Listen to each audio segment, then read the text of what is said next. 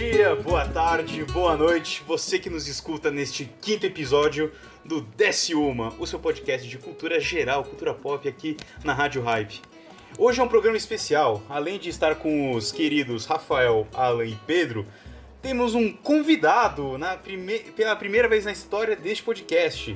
E é um chegado nosso, o empreendedor, ele é empreendedor, é engenheiro, é filântropo, é, é dono de várias empresas. O senhor Playboy. Gabriel Garcia. Por favor, senhor Gabriel, se apresente ao público. Depois eu vou cobrar de você todos esses diplomas que você me deu aí, viu?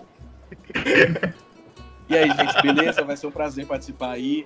Eu tô acompanhando o programa desde o primeiro episódio, né? Desde, do, desde de antes do primeiro programa sair, eu já tô envolvido, então tô muito feliz de poder participar dessa vez aí.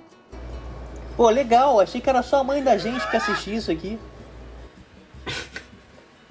para quem não sabe, ou para quem tá ligado no podcast, o senhor Garcia é que fez o, o logo do, do programa e sou eternamente grato a ele. Mas vamos, vamos pra perguntinha que todo programa a gente começa aqui. Como é que vocês estão? Vocês estão bem? Tipo, alguma novidade na vida de vocês aí? O que, que tá rolando de bom?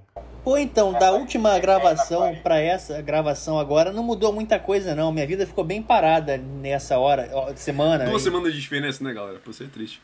É, duas semanas, duas semanas aí, porra. Eu já, já fiz minhas provas aqui de N2, o negócio foi punk. Rafael? Cara, infelizmente as minhas férias acabaram, tive que voltar a trabalhar.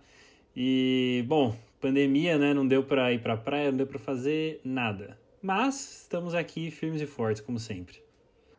E, e você, senhor Garcia, o que, que você tem feito de bom aí da vida? Então, cara, tô lançando meu livro, né? Meu livro-jogo, inclusive fica o jabá aí. Ao longo do programa vocês vão ouvir eu falando um pouquinho mais dele. E quem quiser conhecer, tá, tá rolando a campanha no Catarse já. E vai ser um prazer se vocês puderem pelo menos dar uma olhada lá, e quem sabe se interessar e dar um apoio para ajudar a gente com esse projeto aí. O link do Catarse para a campanha do Menino Garcia está aqui na descrição do, do podcast. Então, se você quiser dar uma forcinha pro Menino Garcia, tá aí. Então, já que já botamos o papo em dia aqui, já demos as boas-vindas ao nosso convidado, vamos partir para nossas recomendações dessa semana, dessa calorosa semana. Garçom, desce uma aí, por favor. Fala, meus queridos. Recomendação do pai nessa semana é de um jogo que tem feito bastante sucesso. Não, não, não, não. Não é a segunda temporada de Fall Guys. Fall Guys já tratamos há dois episódios.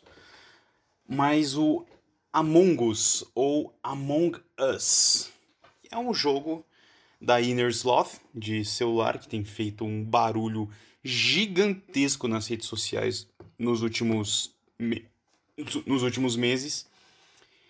E Cara, que jogo animal. O, esse jogo originalmente foi lançado em 2015, se eu não me engano.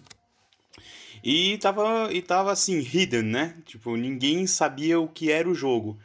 Aí durante a quarentena, como sempre, o pessoal escavando, escavando tudo que tem na internet fala: olha, tem um jogo aqui de polícia e ladrão espacial, vamos fazer? Vamos jogar? Vamos. Aí, porra, o jogo explodiu.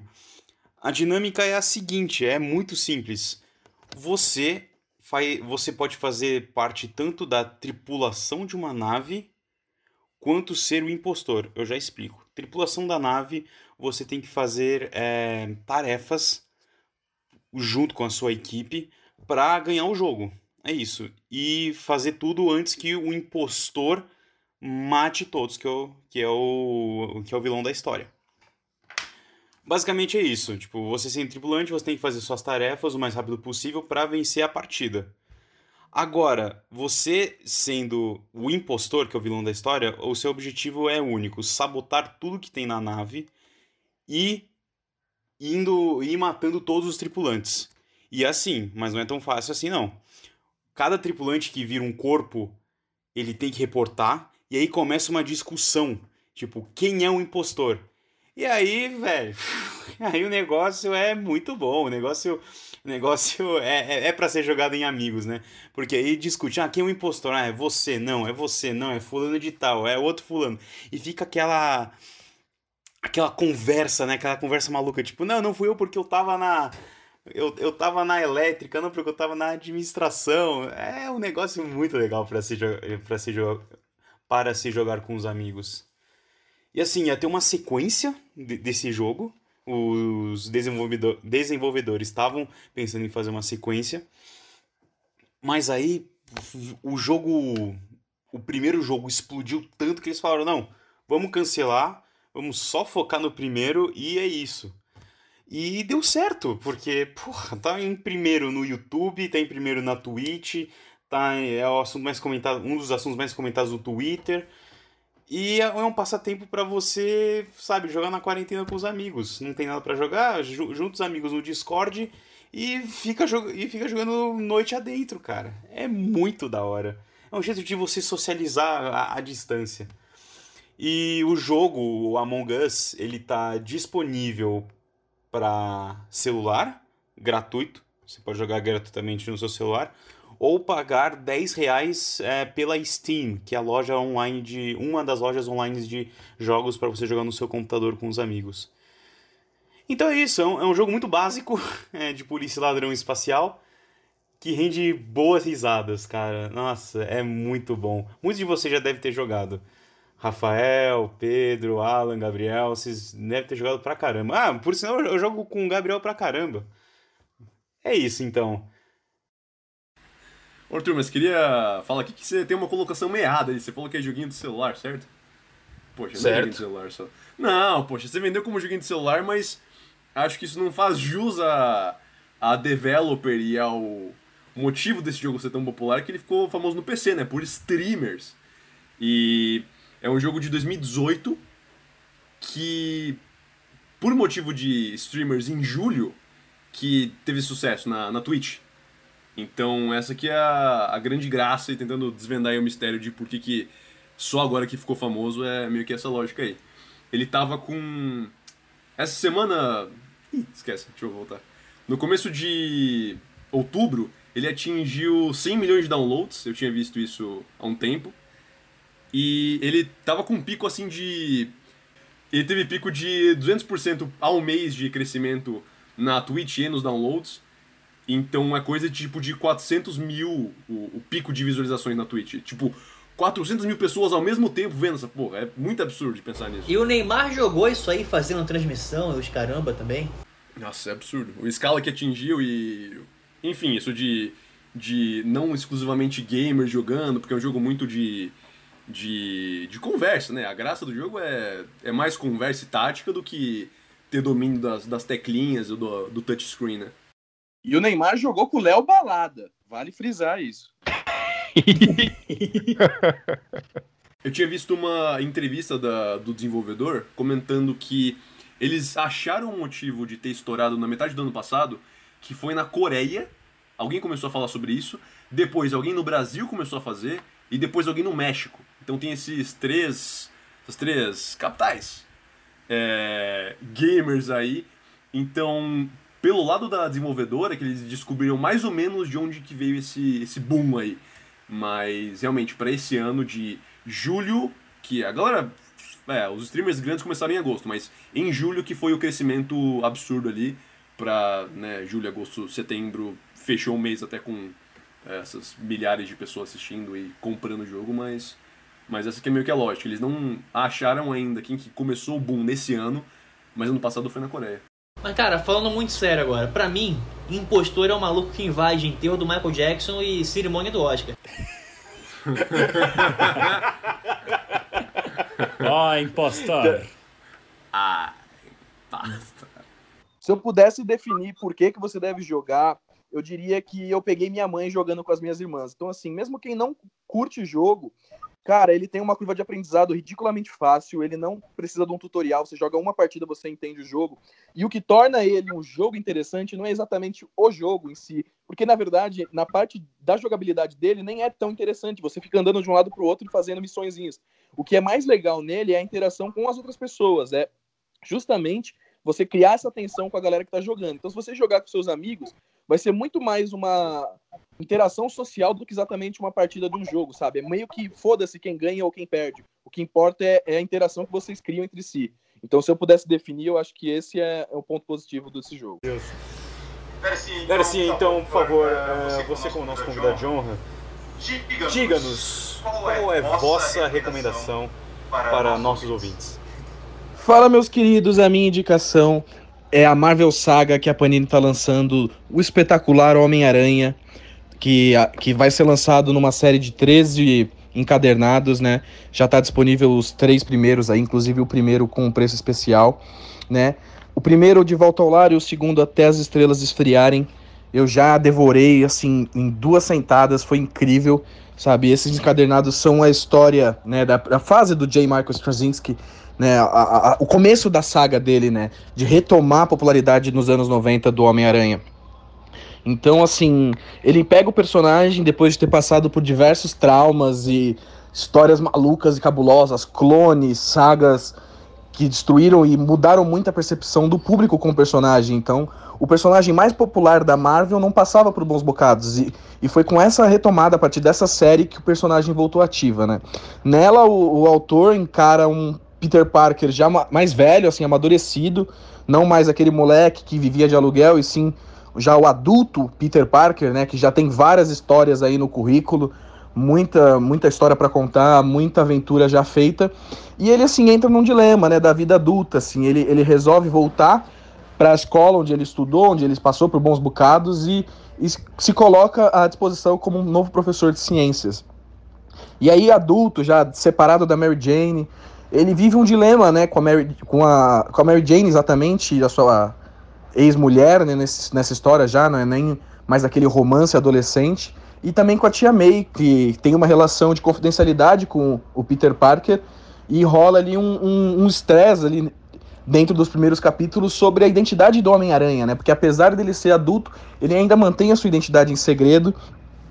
E a primeira história ela tem uma pegada muito interessante. Ela, ela traz um, um vilão novo, né? Ela traz Morlun e traz também um personagem, o Ezequiel, um cara que tem os, aparece do nada e tem os mesmos poderes do que o Peter Parker e ele fica alucinado tentando entender quem que é esse cara, como que ele tem esses poderes e, e qual que é a história por trás disso, né? E ele lança um dilema pro Peter Parker, assim, será que foi a radioatividade da aranha que te deu os poderes ou a aranha antes de morrer que passou os poderes dela para você? Com uma pegada um pouco de uma parada mística, né, de ritualidade, de ancestralidade, de poderes naturais do animal que foi transferido ao ser humano, ou se foi de fato a radiação da aranha que transmitiu esses poderes para ele. Então ele fica nesse dilema e ele enfrenta, acho que um dos vilões que mais trouxe dor de cabeça pro Homem-Aranha, né, o próprio Morlun, que é um cara que se energiza a partir do, da morte e do sofrimento dos outros seres, né? Ele acumula essa energia e ele tá indo atrás do Homem-Aranha porque é como se o Homem-Aranha fosse um totem, né? Um dos símbolos dessa parada que, que ele consome para abstrair energia, né? Esse poder. Então ele precisa ir atrás do Peter Parker, né? E aí rola todo um lance onde o Morlun não pode encontrar com ele, porque a partir do momento que ele encontra uma vez com o Homem-Aranha, ele sabe sempre a localização dele, até uma parada um pouco mística e tal. E essa série traz no, no, como um maior destaque, assim, na minha opinião, a arte do, do Romita Jr., que, porra, se, se não for um dos maiores, eu não sei quem é, porque John Romita Jr. tem um traço muito característico, muito bonito. Eu acho que ele é fácil top 3, assim, artistas de quadrinhos, porque, na moral, o trabalho do cara é impecável. Né? Então, o primeiro encadernado traz essa aventura né, do Morlon, esse lance do Ezequiel, esses dilemas pessoais do, do Peter se encontrando com a sua nova fase de vida. Cara, eu recomendo muito. Tá um, uma produção impecável, a qualidade do material tá muito boa um encadernado capa dura, assim, muito bacana. Né? Tem toda uma estética, uma arte incrível na capa, na contracapa, os comentários, assim. Toda a editoração do trabalho tá muito legal. Então a minha recomendação é Marvel Saga, o espetacular Homem-Aranha da Panini. Então, é uma coisa que eu acho engraçada. Não é engraçado o termo, é que eu acho meio complicado.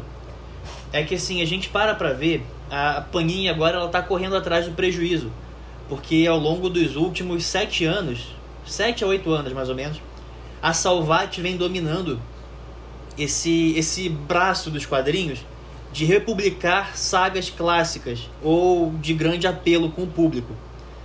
Então, assim, a gente teve o caso dos encadernados Salvat em geral, que depois virou uma expansão para mais 40 exemplares e depois ganhou outra expansão de 20, enfim, e outras coleções. E nesse bolo aí, a, primeira edição dessa coleção de Salvati foi justamente Homem-Aranha de Volta ao Lar. Que, por ser a primeira edição, ela tem muito, ela tem em grandes quantidades no mercado. Então, assim, a menos que você tenha é, um apreço pelo, pelo formato e o valor colecionístico, sei lá se essa palavra existe, é, você encontra a edição de Volta ao Lar da Salvati ainda, enquanto a da Panini já esgotou. E eu não sei até que ponto isso pode ter atrapalhado a parte mercadológica da, do lançamento. Mas assim, você vê os últimos lançamentos da Panini, focar no Homem-Aranha agora, por mais que ele seja um herói fantástico, eu acho meio complicado, porque a Salvati ela dedicou uma coleção inteira só pro Homem-Aranha nos últimos três anos. Inclusive, é meu sonho de consumo até hoje, a edição do Casamento do Homem-Aranha, que eu li na FENAC da Avenida Paulista, que nem existe mais. É... Num dia que encontrei a Rafaela, inclusive, Rafael, nem lembro porquê. É... Mas, tipo, eu... eu, fiquei maravilhado, que era um, era um nível de um detalhe de acabamento muito grande, tinha uns bônus maravilhosos. E a edição esgotou. Então, assim, eu acho. Isso tudo, tudo achismo, claro, porque quando o assunto é leitura de Homem-Aranha, eu indico que leiam qualquer coisa, até a saga do clone, que é horrível. É, porque é um personagem fantástico, assim, acho que sem comparações no universo dos quadrinhos, talvez na literatura em geral. Mas eu acho que seria mais jogo para Panini focar nesses volumes que acabaram rápido da Salvati, porque eu acho que seria uma garantia, né, para eles de, de lucro mais, mais, mais certo, né? Porque senão acaba sendo enchendo o mercado com coisas repetidas.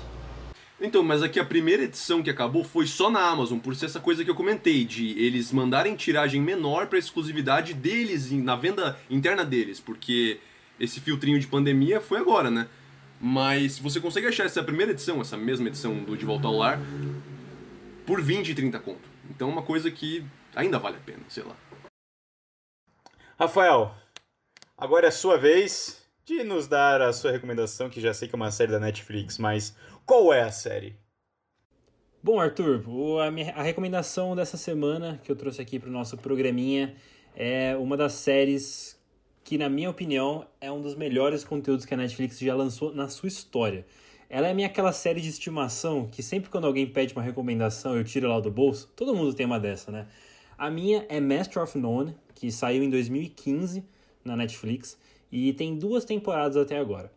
Ela é estrelada, criada e, e, roteirizada pelo Aziz Ansari, que é um comediante americano de descendência indiana, que a galera que conhece e assistiu já Parks and Recreation, né, que é uma, uma sitcom também dos Estados Unidos, conhece ele pelo papel de Tom. Enfim, no Master of None ele faz o papel do Dev, que é um cara que mora em Nova York e está tentando aí arranjar uns trabalhos em, na carreira de ator. Ele já fez um ou outro comercial, já participou de um ou outro jingle, mas ele nunca foi um ator sério de fazer um filme, de ser indicado a prêmios, nem nada. Mas ele está tentando levar a vida dele. E assim como outras séries que se passam em Nova York, é, não é uma sitcom, então não tem risadas de fundo nem nada. É uma série muito legal que vai acompanhando a vida, a vida dele e na, na cidade, com os amigos dele saindo para bares, os encontros amorosos a relação dele com a família, que são é, indianos que moram nos Estados Unidos, que são super conservadores, e esse choque de realidade é muito legal.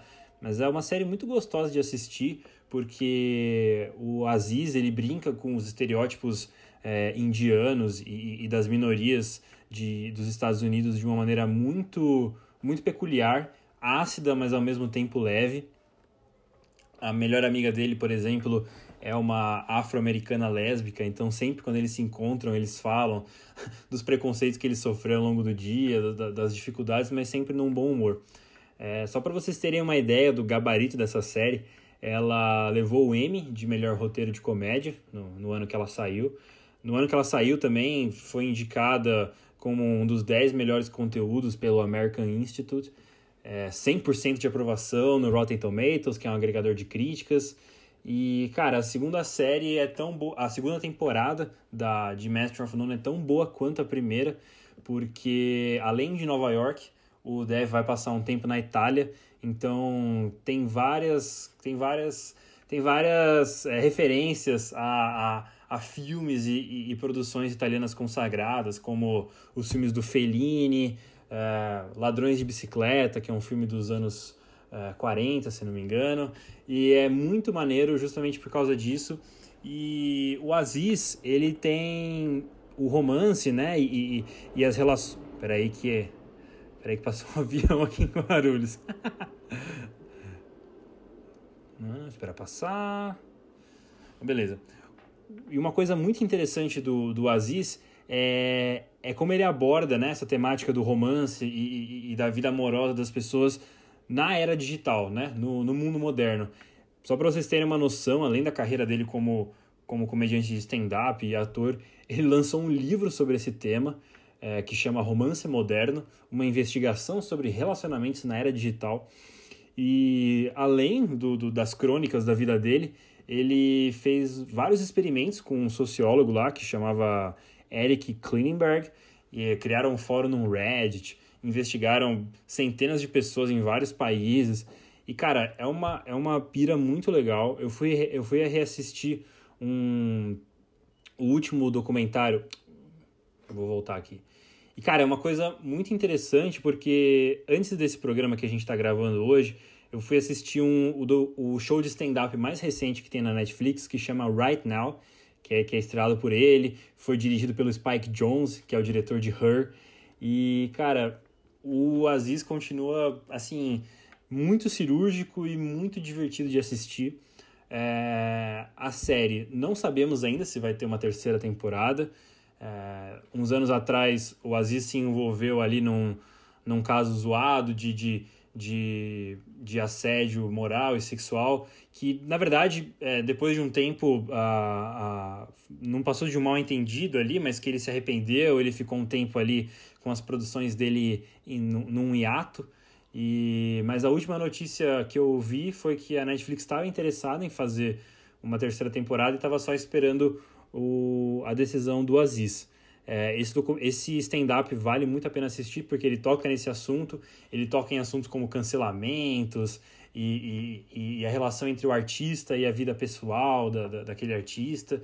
Então é uma outra coisa que vale muito a pena ver. E Master of None, que está na Netflix e que é uma pérola do streaming. Dificilmente você encontra ele ali, só se você só se você procura por muita comédia e tal, porque já é uma série relativamente antiga.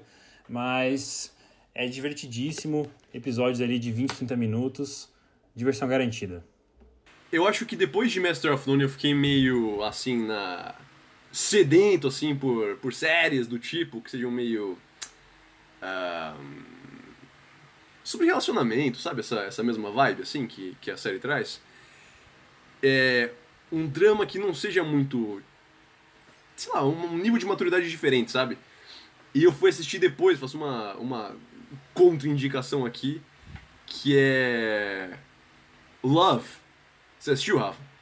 Assisti a primeira temporada, cara. Tá eu mutado, também fiquei tá sedento. Tá volta aí, Rafa, volta aí, amigão. Rafa, tá mutado, Rafa? Tá mutado, Rafa? Quem aí. foi a vadia que me mutou? Falei, falei, falei. É, eu assisti Love, sim, Alan. É, eu assisti a primeira temporada. Não, não, não, não terminei, não, não continuei assistindo, mas é muito engraçado que foi na mesma pegada. Eu terminei Master of None, fiquei nessa abstinência e Love preencheu perfeitamente. Eu pretendo voltar, pretendo terminar em algum momento. Ah, meu, eu gostei demais. E eu senti, acho que essa por exemplo, assim como fãs de The Office vai ver Parks and Recreation, vai ver Brooklyn Nine-Nine, essa mesma, sabe, essa mesma ideia de gente que maratona série ou que vai assistir por acaso e descobre e sabe que, sei lá, a mesma pessoa que te indicou a série fala de, nossa, já vê aquela série lá, que é bem bacana. Então, por questão de similaridade de público e de, de temas até, eu acho que são, são duas séries boas, assim. Então, quem já, quem tá ouvindo agora e já assistiu Master of None mesmo assim é, tá nessa pegada e gosta desse tipo de série, recomendo aqui também, então, Love. Love tem a produção do Jude Apatow, né? Que é um cara, Verdade. um cara fudido da comédia americana, fez Freaks and Geeks, tá sempre envolvido aí com, com a patotinha dele, da, da, dos filmes de comédia, então é, é tem, E tem duas filhas, né? Uma filha dele faz Love e outra filha dele também é a, Maud, que também faz umas séries e filmes. Aí ela tá na é, em Hollywood, da, do, da Netflix também. Tem uma. A família dele é toda meio, né? Envolvida nisso. Eu não sabia dessa não. É, Mas... ele é casado com uma mina famosa também, comediante. Enfim, fatos curiosos aí. Mano, eu tenho. Eu, eu ia pontuar só um negócio aqui. eu comprei o livro do, do Aziz Ansari. Tipo, é uma temática muito louca. É, é, como eu poderia dizer? Já leram Sapiens? Uhum. Do Yuval Noah Harari? Uhum. Isso aqui é como se fosse o Sapiens do amor, sabe? Tipo, Uau. é co- como surgiu, co- como como é o Sapiens do amor. Oi. Aí, tipo, eles come... o livro começa falando das primeiras relações humanas, né? Como é que as relações humanas ro- rolavam antes da tecnologia gigantesca que a gente tem hoje. E aí, tipo, ele fala que ah, muita gente se casava com a pessoa que morava na esquina da sua rua ou morava cinco quarteirões da, da sua casa. E hoje as pessoas se casam com um estrangeiro, tá ligado? Por causa da, da, da tecnologia. E ele fica falando, tipo, como, como você pode se portar na internet para achar alguém, como as pessoas se portavam antes, o que é cafona, o que não é, o que é, o que é legal, sabe? E ele também conta a história dos aplicativos, né, de, de namoro. Ele, você sabe como surgiu o Tinder? Na faculdade. Ele, ele diz isso no livro. Tipo, era, era a mesma coisa do Facebook Uhum. com o FaceMesh. Uhum. O Tinder era assim: um cara ele pegava um, um, um baralho, né? E colocava foto de uma garota ou um garoto nesse baralho. E aí, e aí ia, na- ia nas festas e mostrava pra essa pessoa. Co- E mostrava o baralho pra essa pessoa. A pessoa falava: Ah, gostei desse aqui, beleza. Não gostei desse aqui, Ah. ok. Ah, gostei desse aqui, não gostei. Aí, sabendo, sabendo da, da pessoa que, que, a, que a outra pessoa tinha gostado, eles iam até essa pessoa que, ela, que a outra, que a anterior tinha gostado, mostrava o mesmo baralho. E se a- essa pessoa botasse o cartão pra direita, tinha o famoso match. Aí, aí o, Aí o que, o que os, o os fundadores falavam, ah, então ó, você gostou dessa aqui, ela também gostou de você. Olha, tá vendo aquela mina ali? Vai lá conversar com ela que ela, que ela gostou de você. Aí veio o match. Ve- Esse seria o primeiro match da história. Eles pensaram, hum, se a gente levasse isso pra internet? E foi aí que surgiu o Tinder. Surgiu de uma festa. Surgiu de um joguinho de festa que hoje é o maior aplicativo de namoro do mundo. Que nice. Mas é, mas é muito legal, tipo, ele também pega muita questão psicológica é, sobre por que, que as pessoas amam, por que nós, nós às vezes não conseguimos ficar com um parceiro e gostamos de ser, às vezes, poligâmicos. É, é, uma- é um livro muito bom. E, e outra curiosidade desse livro, o Amizade Moderna, o Romance Moderno, né? É que eu, eu só comprei porque eu tava mal, que eu tinha tomado um pé na bunda na, na faculdade, meu primeiro pé na bunda na faculdade. O meu professor viu que eu tava mal, ele, ele perguntou: Você tá bem? Eu falei: Ah, não, ô, ô doutor, doutor, eu tomei um, tomei um fora, tudo mais. Aí ele me recomendou esse livro e, velho, foi bom pra caralho. Cara, se eu fosse seu professor, eu teria recomendado cachaça. Mas livro também serve. Top 10 recomendações. Eu teria recomendado a Big House. Cara, tá grande. Tá aí, Arthur, uma chance da gente ter patrocínio nesse programa, hein? Aí, ó. Eu não conhecia o casarão antes. Vai agora. Então, Alan, vamos lá. Alan, fale-nos mais sobre o filme do Demônio Todo Dia, que tem um elenco estelar nessa produção. Por favor, tem o Palhaço do It, tem o Homem-Aranha, fala aí, mano. Bom, galera, eu costumo recomendar mais série aqui no podcast, mas dessa vez eu tô trazendo um filme que é O Diabo de Cada Dia, da Netflix. É, ele se passa depois da Segunda Guerra, entre é, anos 40 e 60 mais ou menos, no centro-oeste americano, é, no caso que eles chamam lá de é, Midwest, no sul de Ohio, para ser mais específico. É, e é um filme sobre cultura americana de época. Ele se encaixa assim no gênero de drama e é adaptado de um livro que ninguém leu e isso agora foi sucesso, mas por muitos motivos você assiste o filme como se fosse uma adaptação direta até, porque eles intercalam é, os personagens com uma frequência boa, como se fosse capítulo de livro. E Bom, como eu, eu não li o livro e eu acho que eu não vou nunca ler, eu não posso falar aqui se é muito fiel, mas pelo que eu li de reviews gringas de pessoas, né, de críticas gringas de pessoas que eu confio, é, eles supostamente souberam adaptar bem essa história. É, falando sobre os personagens, Você tem um xerife, uma dupla de serial killers, um padre sacana, uma mina que é inocente até demais, uma avó religiosa, um outro padre que é meio maluco e o filho da família principal ali, que é o núcleo da história, que é o protagonista e o nosso querido herói, é, por assim dizer. Inclusive, é, o filme tem um puta elenco de pessoas com um rosto conhecido, mas que você talvez não lembre de nome, e todos foram protagonistas de blockbusters recentes. Então, são pessoas que estão no consciente coletivo ali, de certa forma. Você tem o último Homem-Aranha, você tem o Palhaço It, o Soldado Invernal dos Vingadores, a Alice no País das Maravilhas e o cara de Crepúsculo que fez o filme do Farol agora, nesse ano. Então tem essa galera que é muito bem escalada para os papéis que eles estão fazendo.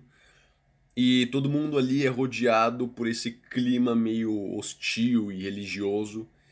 E todo mundo tem os pecados ali como ponto importante da história. E todos são personagens que você, que já viu um filme desse tipo, é, deve conhecer. E o melhor mesmo é justamente o enredo. Porque, por sinal, é bastante violento e explícito. Então você precisa ter estômago para ver umas cenas. E o filme se resume basicamente nisso nos conflitos dessas pessoas. E o Diabo de Cada Dia me fez lembrar de outro clássico que eu tava para ver há muito tempo e só vi agora esse ano, que é Sangue Negro, do Paul Thomas Anderson, um diretor e é, roteirista famosão aí. Coincidência também é um filme violento, de drama, que fala sobre família e problema de religião, Fica a dica aí para quem gostou de Sangue Negro, que talvez vai gostar bastante desse filme aí também. Ou vice-versa, se você já viu esse filme, vai ver Sangue Negro, que é um, uma outra obra-prima. E por isso até que, para mim, o Diabo de Cada Dia não tem cara de ser um filme de hoje, assim. É coisa que parece ser dos anos 90, 2000, pela violência e pelos temas. Então só de pensar que já virou produção da Netflix, tá bastante acessível aí nessa época principalmente, é um ponto positivo e mesmo assim ele não deixa de ser um filme é, digno de cinema, sabe? A escala da produção é bem, bem ferrada, atores são bons, o filme tem visual bonito, então se você somar tudo isso, é uma produção de grande escala, mas que para um serviço de streaming tá bem cabível, assim. Então eu gostei demais. O Diabo de Cada Dia, que saiu agora no mês passado na Netflix. Assista aí e é isso. Eu não vi, mas eu sei. Olha, Alan, eu não vi o filme. Confesso que eu não vi o filme. Eu, tá na minha lista para ver, só que eu soube que o Homem-Aranha desce a porrada em todo mundo. O Tom Holland desce o soco em, mano, meio elenco.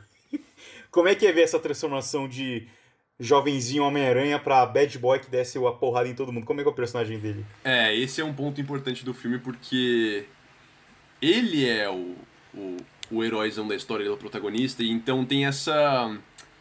Pelo fato de ele ser. É, da gente conhecer ele como. Assim como o resto do elenco, né? Cada um tem a sua.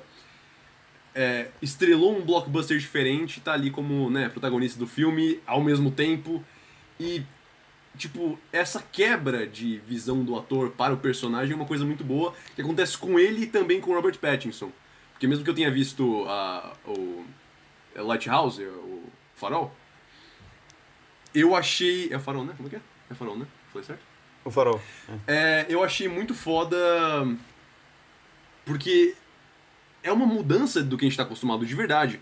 Então, realmente, ver ele sendo violento ali com espírito meio vingativo, é uma coisa chocante pra fãs de, de Aranhoso aí, como eu e vocês aí também. Recomendo. Vocês sabiam que o diretor do filme é filho de brasileiro? Ô louco! Sim. Ah, esse nome é verdade, então B, não BR, é verdade. Caralho, não sabia que ele era BR também. Mas, quer dizer, é, acho, que, acho que ele é americano, mas filho é filho de brasileiro. Ele uhum. é filho daquele jornalista da Globo News, Lucas Mendes, manja? Nossa, não manjava. Enfim. Pois é, cara. Tô louco. Ele, fa... ele tem Alguém? um. Além do, do Diabo de Cada Dia, tem um curta dele na Netflix, daquela, daquela série de curtas que eles lançaram na pandemia, o Curta Essa. Sim! Curta Essa não, Curta Essa é o programa do, do, do, do Zac Efron. Boa. É o Feito em Casa. Feito, Feito em Casa. casa. Já, já tô com os miolos todos comprometidos por causa da pandemia. é, o Alan, eu, assim como o Arthur, eu não assisti o filme, está na minha lista. Porém, eu vi várias pessoas no, no meu Twitter, ali na minha bolha, com algumas ressalvas, algumas pararam na metade, algumas acharam o ritmo meio lento, meio chato. Ele fica bom de uma hora para outra? É um crescente? Como é que é o ritmo? É, então, ele é lentaço mesmo. Uh, tem esse, esse problema, assim. Ele é um pouquinho mais. Uh, sei lá, tem uns 15 minutos a mais, vai, do que deveria ter. Mas por isso, por ele estar tá ali no, nesses meios de história, ser obrigado a, a ver cada protagonista ali, entender os núcleos, porque tem o pessoal que é o serial killer, tem a, o cara lá que é o fudido, e tem um mini salto temporal também ali, de. Uh, eles deixam meio aberto, mas é tipo até o Tom Holland crescer. Tem ali uns 20 anos, basicamente. É, tem esse saltinho, então depois disso que a história começa a pegar um pouco, mas de verdade, é que precisa ter saco pra, pra assistir mesmo. Mas pelos temas e por ser pesado também, de violência, e, e por essa história de religião, tem toda essa, essa levada. Então acho que quem tiver entretido logo no começo vai, sabe, ter que se forçar um pouquinho só pra passar desse, desses minutinhos iniciais até engatar de verdade. Mas eu acho que vai. É isso mesmo, uns 15 minutos a mais ali tem, tem uma, tem uma sobrinha de 15 minutos ali que eu acho que deveria ser cortada.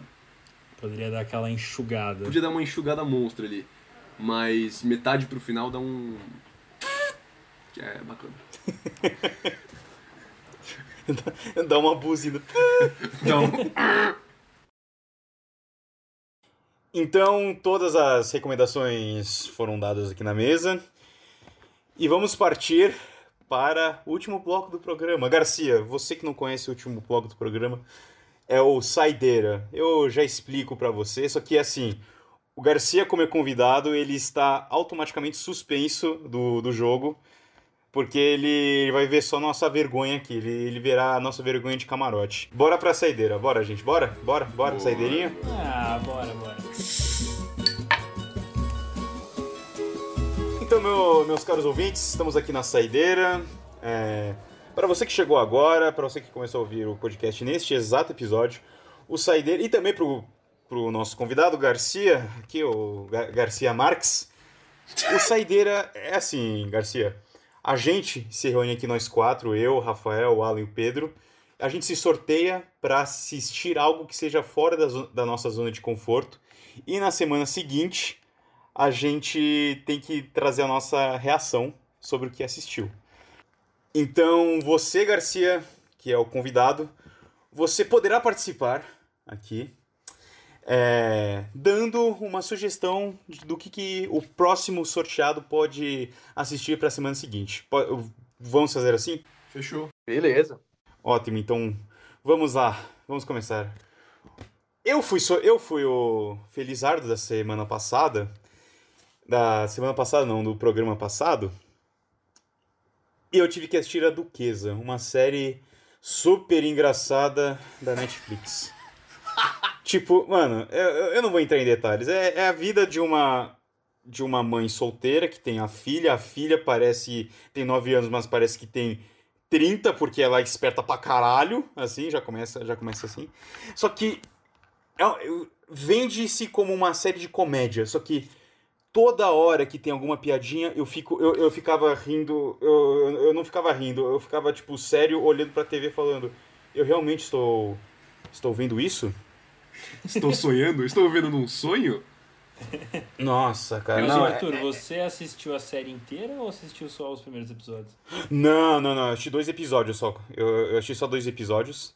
E, cara, que série cringe. Tipo, é muito cringe. Você fica muito desconfortável é, é sobre uma mulher solteira que quer, que quer ter outro filho, que quer fazer inseminação artificial, mas não quer fazer inseminação artificial com, a, com esperma de qualquer cara, e ela quer fazer inseminação artificial com a porra do. com, com o esperma do, do ex-marido. Mano, é uma parada super. Mas ela namora, velho, né? Ela namora com o cara, então aí fica um conflito ali.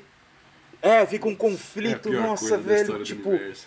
Cada episódio você quer que acabe logo, cara. O, o- se não entra nem um minuto do episódio, você já quer que acabe.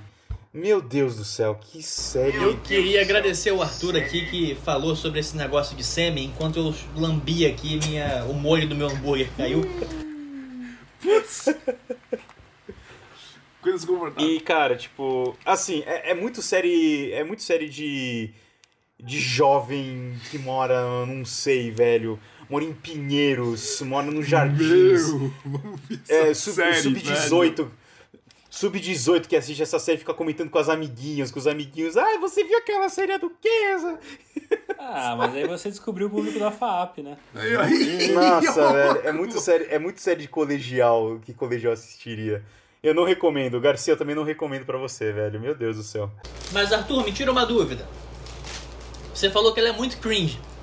Ela é propositalmente cringe, tipo The Office, ou ela só é muito ruim mesmo? Ela, ela é muito ruim, ela é muito ruim, você não tá entendendo, ela é muito ruim. The Office, você ainda consegue é, dar um sorrisinho em, em alguns trechos. Nessa série você não consegue, você fica tipo, ah não, velho. Sorrisinho, velho. Joguinho de celular e sorrisinho, sorrisinho. É sorrisinho, sorriso, é, sorrisão. Arthur, Arthur, parou, parou. Mas assim, cara, é, essa série, qualquer coisa que aparece fica, ah não, não falou isso, velho. Para. Um cringe por Nossa, é minuto. muito ruim. né? Alguém tem que fazer o cálculo disso, pelo amor de. Deus. Fica o desafio aí pro Arthur. E assim, Runtime versus. beleza. Paguei meus pecados.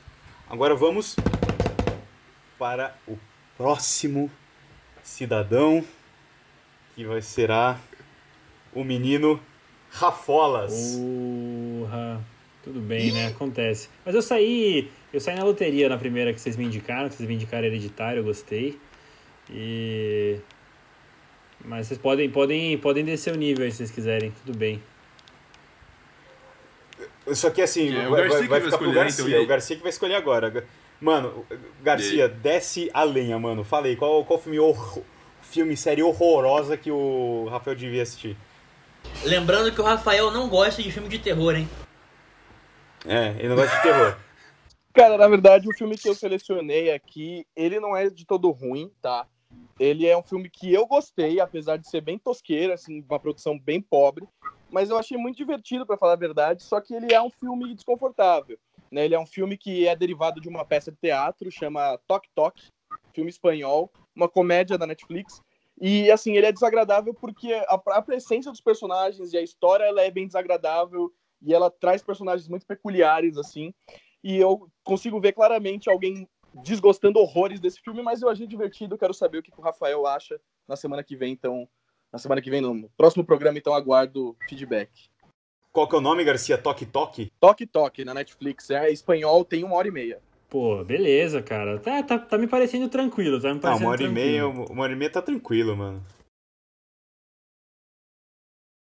Então, mano, chegamos ao final de mais uma conversinha de bar. Queria agradecer aqui imensamente a presença do, do, do Garcia, do Gabriel aqui, o nosso amigo, nosso amigo de longa data. E, Gabriel, você queria deixar, deixar suas redes, seu links de negócio que você tem? Fala aí, cara. Eu só queria agradecer vocês terem me chamado para participar desse programa. Eu fico muito feliz, eu tô acompanhando desde o primeiro. E assim, toda vez que vocês precisarem, eu tô por aqui. Comprem meu livro, tá nos últimos dias aí, nas últimas semanas do Catarse, então vale a pena ir lá dar uma conferida. E tamo junto, galera. Eu espero só o feedback do Tok Tok, porque eu gostei. Inclusive, se eu puder deixar uma outra recomendação, eu, me chamem pro próximo programa que eu conto, tá bom? Garcia, qual o nome do livro? O livro é Sobreviver, um livro-jogo, né? Ele não é exatamente um livro, ele é um livro-jogo. Que é livro ao mesmo tempo que é jogo. Então, se você ficou curioso, vai lá dar uma olhada. Então, gente, agradeço vocês, Rafael, Pedro, Alan, principalmente o Gabriel por ter eh, se dado um tempo aí de participar com a gente. E, e é isso, gente. Ah, falei muito gente assim, mas fazer o quê? Três horas de gravação? Estamos já ficando Flintstone aqui.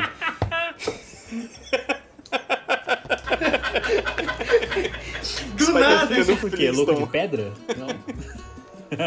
É, exatamente. Então